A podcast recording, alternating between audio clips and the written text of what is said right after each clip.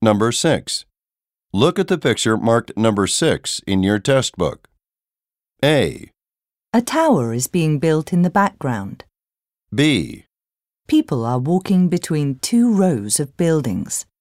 C, Some streetlights are being replaced. D. Tiles are being laid along the walkway.